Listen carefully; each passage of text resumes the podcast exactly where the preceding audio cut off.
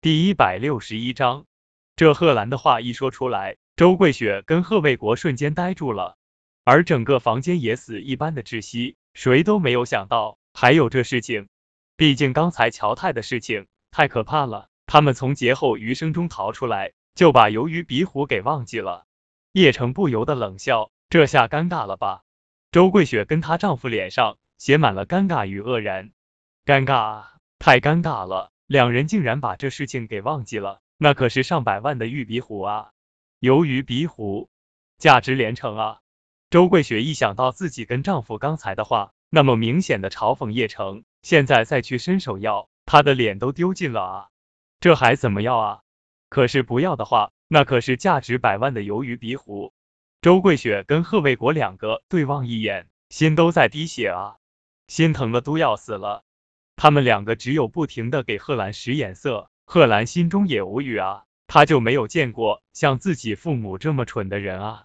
可是刚才他已经鼓起勇气说了一遍，再让他说第二次，他也要脸面的，毕竟他是大学生，不是小学生啊。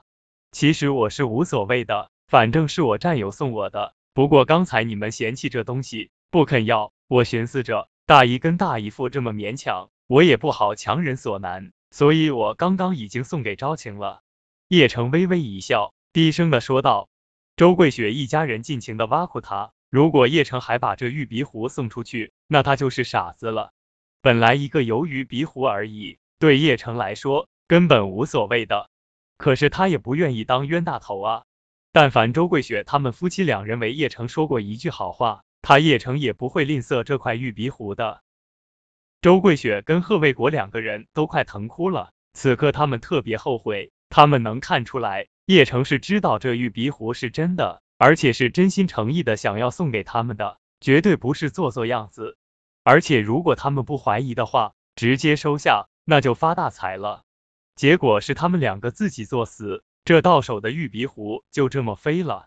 而周桂芳跟柳河两个却是很高兴，毕竟这是上百万的东西啊。他们家虽然龙口山的地要卖了，可是现在真是穷啊！周桂芳闷哼了一声，心道：这叶城总算是聪明了一回了。要是真敢送出去，回去就让他们离婚。柳昭晴也不由得望了叶城一眼，当然叶城没说过给他，不过他支持叶城的选择。大姨一家人太欺负人了，要是叶城还送的话，他们回去一准骂叶城是笨蛋。而就在这个时候，叶城的手机响了。他看了看号码，是白若风打来的。叶城皱了皱眉头，朝着众人说道：“我出去接下电话。”说完，叶城转身就离开了。到了外面的路灯那边，叶城重新拨打了白若风的电话。“白总，有什么事情？”叶城低声的问道。“董事长，按照你的要求，之前已经准备的草药到了，今晚就要在龙口山种植了。你还有没有什么指示？”白若风低声的问道：“负责给我记录数据就行了。”叶城低声的说道。